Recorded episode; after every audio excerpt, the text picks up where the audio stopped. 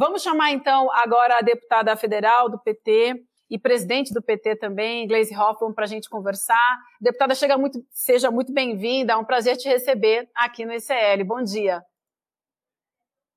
E bom dia, é um prazer também estar com vocês aqui no ICL, acompanhando as notícias e a gente poder trocar um pouco de impressões aí opiniões. Agora que dia, né? Justamente hoje, onde a gente teve mais uma, mais um nome importante aí envolvido uh, uh, em todos os esquemas de, nos esquemas, ou melhor, que a gente vem trazendo aqui das eleições, o ex-diretor ex da Polícia Rodoviária Federal, Silvinei Vasques, preso hoje.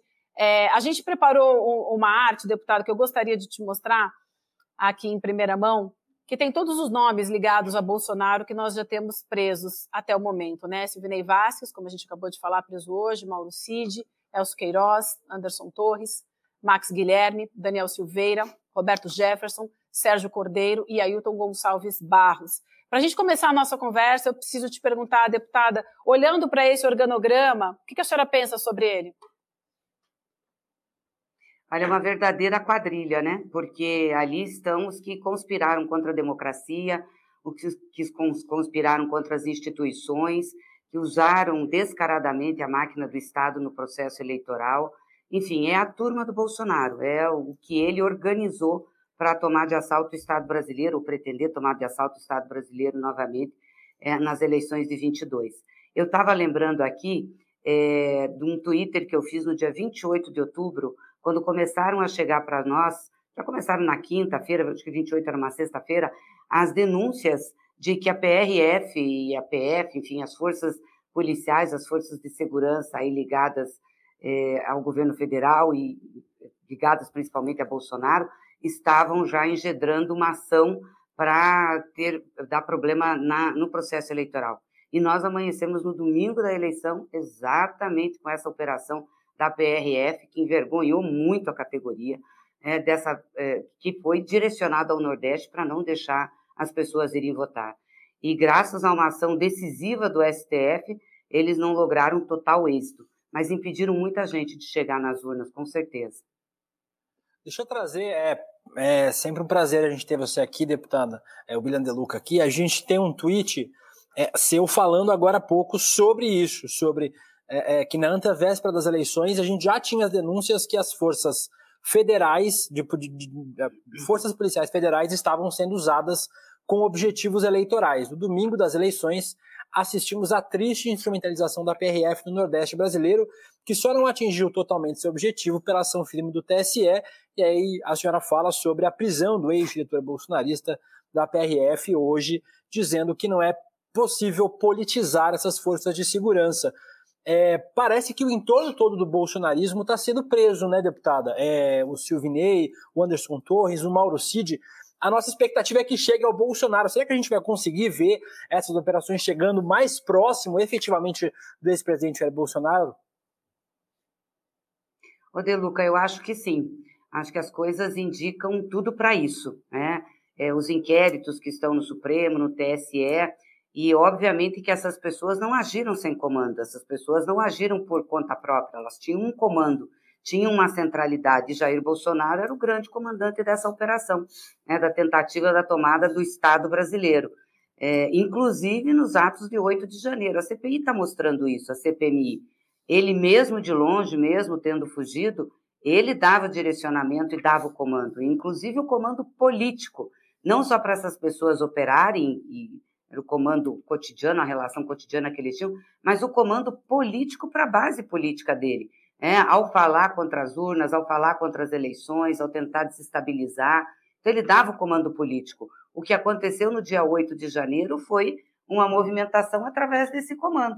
Teve uma agitação, uma propaganda antes, uma orientação, e as pessoas foram levadas a fazer aquilo. Aliás, já isso já estava sendo planejado naqueles acampamentos na frente do, do, do, dos exércitos, né, da, da, dos batalhões do exército. Isso já estava sendo orquestrado ali, tanto que grande parte das mobilizações vieram desses acampamentos de vários estados. E aqui em Brasília era o acampamento central. E ele dando, claro, é, as orientações, elogiando isso, falando que isso eram atos democráticos.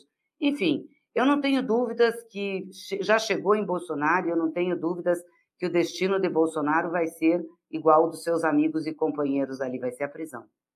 Deputada, eu vou passar já a palavra para o Chico Sá, que tem perguntas para a senhora também. Antes, só para a gente conversar aqui e te contar também que nós estamos na liderança agora de todos os programas, olha, com mais de 28 mil pessoas nos acompanhando, gente. A gente está na frente da Jovem Pan News, a gente está na frente é, da CNN, Record News, UOL, do, do 247, enfim, gente, estamos num momento histórico aqui do nosso programa. A gente agradece demais a nossa audiência, tá lá, ó, mais de 28 mil pessoas, o número já atualizou, nos acompanhando. Deixa eu até aproveitar e lembrar você que está com a gente hoje, a gente conversando agora com a presidente do PT, a deputada Gleisi Hoffmann. Você pode mandar mensagens também, se quiser fazer uma pergunta para a deputada, a gente está por aqui, está aí o nosso telefone, vou colocar na tela, pedir para a produção colocar para vocês, é o 11 988 99 2893. Você pode mandar o seu vídeo aqui também, a gente separa a deputada e a gente coloca aqui no ar para a deputada responder também. Vamos lá, Chico, agora contigo, por favor. Bom dia, deputada Gleisi, que bom tê-la aqui na, na, na nossa audiência que hoje está melhor do que, do que nunca.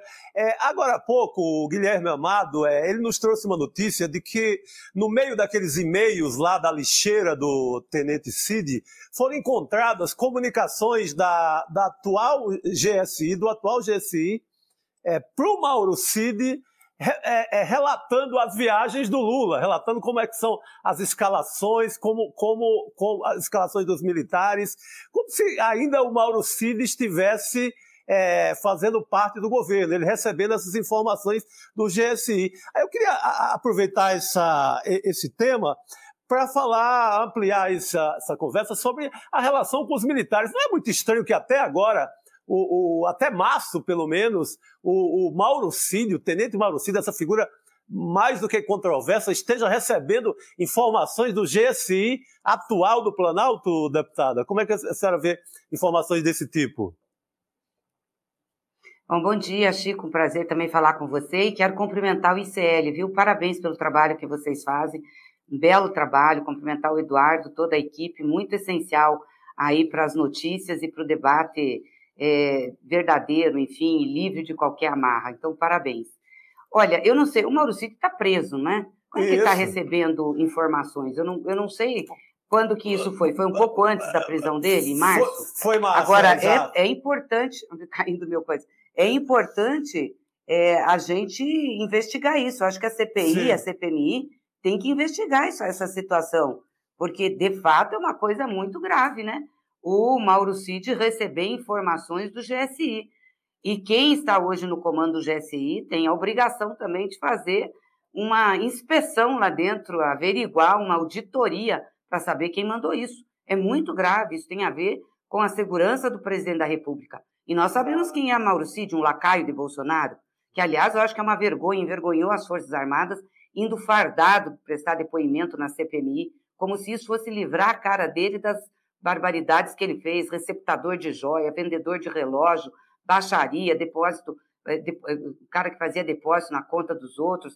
Enfim, ele é um horror, uma vergonha para as Forças Armadas brasileiras, uma vergonha para o Brasil. Então, eu acho que isso tem que ser investigado. Eu não vi a notícia, estou sabendo agora, Chico, mas acho muito grave, muito grave mesmo. E acho que o governo e o comando do GSI tem que tomar medidas rigorosas a respeito disso aproveitar, deputada, para te perguntar sobre é, um outro assunto que a gente tem falado bastante sobre as CPIs. Né? A, é, a gente tem visto a senhora com uma participação importante é, em algumas das CPIs. É, há um certo controle do governo na CPI do golpe, na CPMI do golpe, mas nas outras há um comando quase integral da oposição. Eu queria saber como é que a senhora tem visto esses trabalhos. Ontem a gente teve o nosso Eduardo Moreira aqui falando em uma CPI importante das americanas. Como é que a senhora tem visto os trabalhos das CPIs que parece estar povoadas de bolsonaristas querendo não trabalhar? Né? A gente tem visto, por exemplo, o seu é, colega de Câmara dos Deputados, Abílio Brunini, sempre atrapalhando os trabalhos nas CPIs. Queria saber como é que a senhora tem visto os andamentos, em especial na CPMI do golpe, que a gente tem considerado a mais importante em andamento na casa. É, bom, a CPI do golpe acho que tem uma correlação de forças que mostra, enfim, o que, o que, que tem que ser a, a política, porque, de fato, ali, se a gente não tomar medidas duras para defender a democracia, para punir quem fez o que fez no dia 8, é, e também os outros atos que antecederam o dia 8, vai ser muito ruim para o Brasil. Então, acho que a CPMI do golpe ela tem um papel fundamental nesse sentido. Infelizmente, as outras CPIs, principalmente a do MST, está sendo instrumentalizada pela extrema-direita e pelo bolsonarismo. Eu lamento que o presidente Lira tenha é, deixado fazer esse tipo de indicação. Na CPI do MST, nós temos o que há de mais atrasado na política, é, tanto ligado a, a produtores rurais, a agronegócio, o agronegócio é atrasado, aquele que acha que tem que ter capanga, que tem que ter arma, que tem que matar, né? e também pessoal que milita na área de segurança, também é atrasado. Tem um, um deputado lá que é do exército, é militar, ele bate na mesa, diz que com ele é tiro. É claro que é um machão de microfone, mas sabe, isso não serve à política. Ali não está se fazendo um debate sério. Essa CPI do MST ela foi feita para criminalizar o movimento e a reforma agrária. Essa gente odeia pensar em reforma agrária, acha que tem que é, ser concentrada a terra, que eles mandam em tudo. Quer dizer, quando a gente vê um monte de grileiro ali defendendo terras, entendeu? Gente que ocupou terra pública, terra devoluta, que hoje se diz legítimo proprietário. Olha, é uma coisa absurda o que nós estamos vendo. Ontem foi um depoimento muito chocante, né, das pessoas estarem usando gente mais simples para tentar atacar o movimento. É muito ruim. Eu lamento que isso esteja acontecendo na Câmara dos Deputados e que a extrema-direita esteja tendo esse fôlego, porque nós vamos conseguir enfrentar a extrema-direita na CPMI do golpe, derrotá-los lá, puni-los. Já tem gente presa, não tenho dúvida que a CPMI vai avançar nisso. Só que, por outro lado, o Centrão dá apoio à extrema-direita para atuar nessas outras CPIs. Então, fica fortalecida politicamente. Isso é muito ruim. Eu acho que a gente tem que ter um freio de arrumação, o governo tinha que conversar sobre isso com sua base, se realmente está ampliando a base, a base tem que é, é, ter com o governo uma relação muito séria, uma relação é, realmente de sustentação, e não desse tipo aí. Esse fôlego de, da extrema-direita que a senhora acabou de mencionar tem muito a ver com fake news também. A gente tem uma matéria assinada pela nossa querida uh, Gabriela, Gabriela Varela e também a Naomi Matsui, do UOL, tá? É um levantamento do UOL que diz o seguinte, que a cada cinco propagadores de notícias falsas no Brasil, um pertence à classe política. E entre eles, gente, uh, a maioria, metade pelo menos, é do PL. Então tem muito a ver com o que a gente está falando agora e como é que a gente combate isso? A gente está aí na metade do ano, já seis meses de governo Lula, mas a gente ainda continua lutando contra fake news e, sobretudo, fake news que são trazidas por, pela classe política, pelos parlamentares, que fica mais complicado ainda, como combater isso dentro do parlamento. E só para só adicionar, a Juliana pois é, e eles ainda essa dizem... matéria das fake news. Ah. Pois é, eu vi essa matéria, achei muito interessante, boa desde ontem a gente tem repercutido, é, porque são, é o grupo bolsonarista, né? Esse pessoal que faz a política para realmente desviar a atenção do que é verdadeiro, quando eles estão em situação difícil, como é o caso agora, está todo mundo no canto.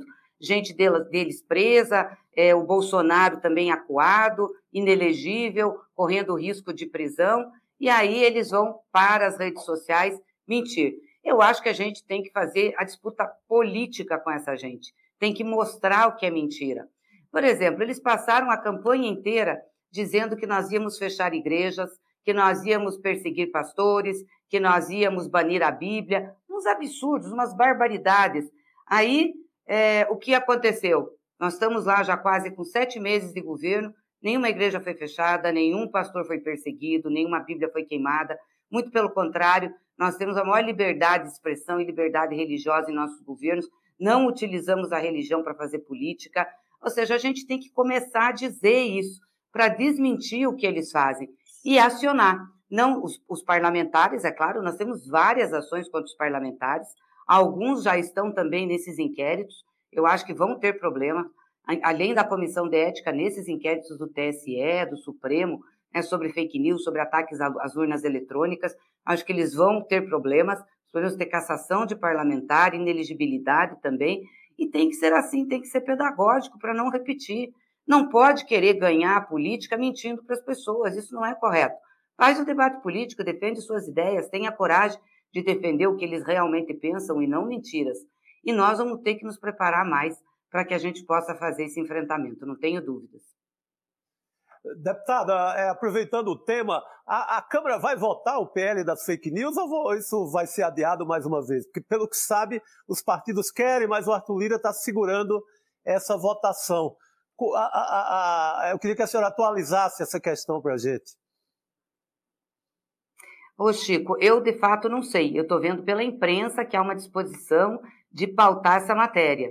E, obviamente, se pautar, ela tem que ser bem discutida, porque nós já tivemos problemas da outra vez que eh, nós pautamos. Não dá para misturar as coisas, direito autoral com é, é, remuneração. Eu acho que tem que separar para não ter problema e fazer um, um, uma discussão séria com a sociedade, para que eles também não façam uma ofensiva de fake news dizendo que isso é censura. Não, não é censura. Mentir não pode, praticar crime não pode, entendeu? Tem regras de, de, de convivência nos meios de comunicação. É, a maioria, os meios de comunicação hoje que não da internet e das redes são todos regulados. Rádio e TV tem regulação. E isso não quer dizer que, que, que tenha censura. Tem que ter regras, né? E eu acho que isso é muito importante a gente estabelecer. Deputada, eu, eu queria trazer um outro tema para a gente falar, é, que foi a morte de um jovem rapaz de 13 anos, ao que tudo indica, assassinado pela polícia na Cidade de Deus, no Rio de Janeiro. A gente tem uma foto.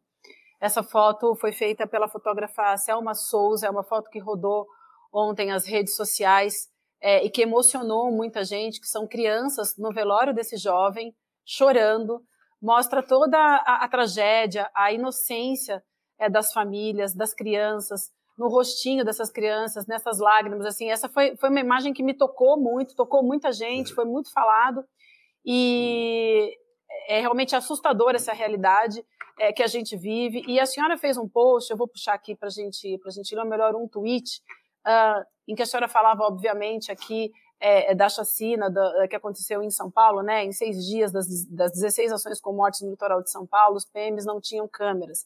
Chacinas, assassinatos de adolescentes, todos os dias assistimos abordagens policiais que terminam em tragédias sob o bordão de matar bandido. É urgente rever isso. Pobres, pretos e jovens são os mais atingidos.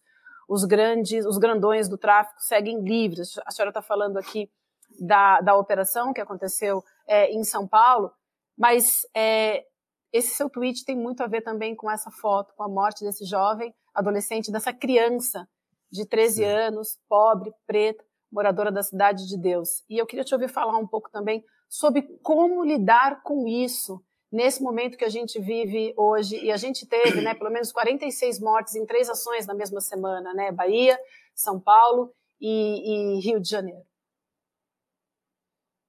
Olha, é muito difícil, viu, Vivi? Muito difícil e muito triste. A gente olha para essa foto dá vontade de chorar, porque a dor está expressa ali, né? E é uma dor expressa de, de, de, perda da pessoa, mas também de impotência, de o que, que vai fazer? Estamos entregues a essa barbárie, né? Esse bordão que se usa de bandido bom, bandido morto, usado pelo Bolsonaro e por muitas é, autoridades das forças de segurança, ele leva a essa situação mata-se sem ver quem está matando. E eles têm a pachorra de dizer: ah, isso é efeito colateral, pelo menos matou o bandido. Eu estou perdendo meus microfones aqui. Pelo menos é, é, matou, matou o bandido. Quer dizer, e causa dor imensa às pessoas, né? Uma tragédia. Eu queria saber se acontecesse isso com o filho deles, entendeu? Matar um efeito colateral matando um filho do Bolsonaro. Hum, o que, que ele faria? Um efeito colateral matando um filho do governador de São Paulo. O que, que ele faria? Né, do comandante da, da polícia militar. Quer dizer, é claro que tem que ser punido quem matou um militar. Eu não estou aqui para fazer julgamento policiais, a maioria também são pobres e trabalhadores, mas estão sendo coordenados com uma política de ódio e de extermínio que não pode tá, dar certo na nossa sociedade. Isso é muito ruim, só gera violência. E é a maioria que morre preto e pobre, né? Então, eu, eu coloco isso. Eu queria saber como é que seria o efeito colateral com o filho do governador, um filho do Bolsonaro. O que, que, que eles diriam disso? Qual seria a situação que eles estariam? Então, a gente tem que parar com isso, não pode ser uma política de vingança. Acho que esse uso de câmeras nos uniformes dos militares é muito importante, é porque isso tem ajudado, inclusive, os próprios militares. Nós vimos que diminuiu, com o uso das câmeras, diminuíram a morte tanto de, da população de periferia como dos próprios militares. Então, nós precisamos ter essas regras, nós precisamos ter essas ações e precisamos rediscutir o modelo de segurança que a gente tem no país. Não é desse jeito que a gente vai combater a criminalidade, não. Nós temos que ter mais inteligência, mais operações de inteligência, mais operações é, é, é, de informações né, e de ação integrada das polícias do que esse tipo de ação. Vai para um lugar e atira a esmo e, e, e dane-se quem morrer. Deputado, deixa eu te fazer uma pergunta. A gente está partindo já para o encerramento do programa. Quero agradecer a todo mundo que mandou pergunta para a gente aqui no WhatsApp, mandou pergunta também aqui no nosso chat, agradecendo a todo mundo. A gente está com uma audiência muito boa hoje, deputada. Mas é sobre esse modelo de segurança pública. Me parece que a extrema-direita tem vencido esse debate da segurança pública porque é mais fácil falar para as pessoas que, Sim. tendo uma arma e dando um tiro no cara que vai roubar o seu celular no ponto de ônibus, você resolve o problema. É uma solução. A senhora está ouvindo? Ou não, deputada? Vamos ver se a senhora está ouvindo. Acho que o deputado está com problema no fone. É. Vamos ver se a deputada escuta. Alô? Pronto, deputada, está ouvindo a gente agora? Quer me ajudar?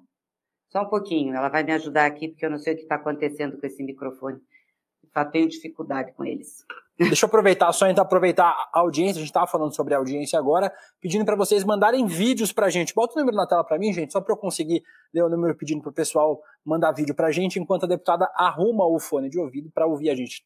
11 988 99 2893. Já aproveitem e mandem vídeo falando sobre os nossos próximos temas. Agora, tá ouvindo, deputada? Sim, estou ouvindo. Então, é, Desculpe. É, não, que isso. Eu estava perguntando para a senhora sobre o modelo de segurança pública, que a extrema-direita tem vencido esse debate, apresentando soluções fáceis e ruins, e a esquerda continua apresentando soluções muito boas, mas muito distantes da realidade das pessoas. Como é que a esquerda, em especial o Partido dos Trabalhadores que a senhora preside, pretende entrar nesse debate? É um debate que vocês têm feito de como é que trata sobre segurança pública de forma mais palpável na vida das pessoas? Sim, esse é um desafio, porque de fato o discurso da, da direita é simplista, né? Bandido bom é bandido morto. E ninguém gosta de bandido. A gente quer mesmo que o bandido fique longe da gente. Só que a forma de tratar isso, bandido bom, bandido morto, dá, dá vazão para esse tipo de operação chega lá e atira a esmo. Então, mata um monte de gente. Ah, mas matou inocente. Ah, efeito colateral. É o que eles dizem. E às vezes, muitas vezes, a população que é sempre né, vítima de banditismo, de roubo, de assalto, acaba apoiando isso que tem que fazer. É óbvio que nós queremos que o bandido seja preso, que seja julgado, que tenha pena, entendeu? Que realmente a polícia tenha eficácia, efetividade para proteger a sociedade mas não pode ser atirando a esmo, porque isso põe em risco a vida das pessoas. Então, nós temos que discutir. Tem vários projetos na Câmara dos Deputados, no Senado, que discute. O governo tem feito essa discussão através do Ministério da Justiça, do ministro Flávio Dino. Eu acho que investir nas ações de inteligência é a melhor coisa. Hoje, um grande problema que nós temos é o tráfico de drogas. Só que muitas vezes a operação de segurança é feita na ponta, não para cima dos grandes traficantes é feita para cima dos intermediários, dos pequenos. Isso não resolve o crime organizado e o tráfico. Onde é que estão os chefões dos crimes, do crime organizado, do tráfico? Como é que isso está sendo desbaratado? Porque quando você ataca isso, você desmonta uma rede inteira de crime e de tráfico que tem. Né? A outra coisa é o seguinte: o que, que a gente oferece para esses jovens que seja mais atraente do que o tráfico oferece? né? Porque o tráfico vai lá, oferece dinheiro, oferece glamour, oferece uma série de coisas. Ele muitas vezes sabe que é passageira, que a vida dele tem, tem, tem tempo curto, mas vai atrás disso. Então, como que o Estado brasileiro, como que a sociedade brasileira pode oferecer algo melhor? Né? Numa sociedade que é tão injusta, tão desigual, aonde uns têm tantos, outros têm tão poucos. Por isso eu quero louvar aqui a iniciativa do ministro Haddad de mandar, que vai mandar agora em agosto, um projeto de taxação dos super ricos. Nós temos que fazer isso porque nós temos que ter mais dinheiro para ajudar os mais pobres. Então, é um conjunto de ações que tem que tratar de segurança. Mas eu concordo com vocês que a gente ainda tem muita dificuldade na linguagem, na exposição disso, porque a direita usa com mais facilidade o bordão para pegar, entender o imaginário e convencer as pessoas. Deputada, a gente agradece demais o seu tempo, abrir esse espaço na agenda para conversar com a gente hoje, sobretudo num dia em que a gente teve uma audiência muito importante, muito grande. Foi bom demais te receber. Volte sempre, um excelente trabalho, boa semana em Brasília. Eu que agradeço, Vivi, Deluca, Chico, muito obrigada aí e obrigada pela audiência e mais uma vez parabéns ao ICL. Obrigado, obrigada. Bom dia, muito obrigada.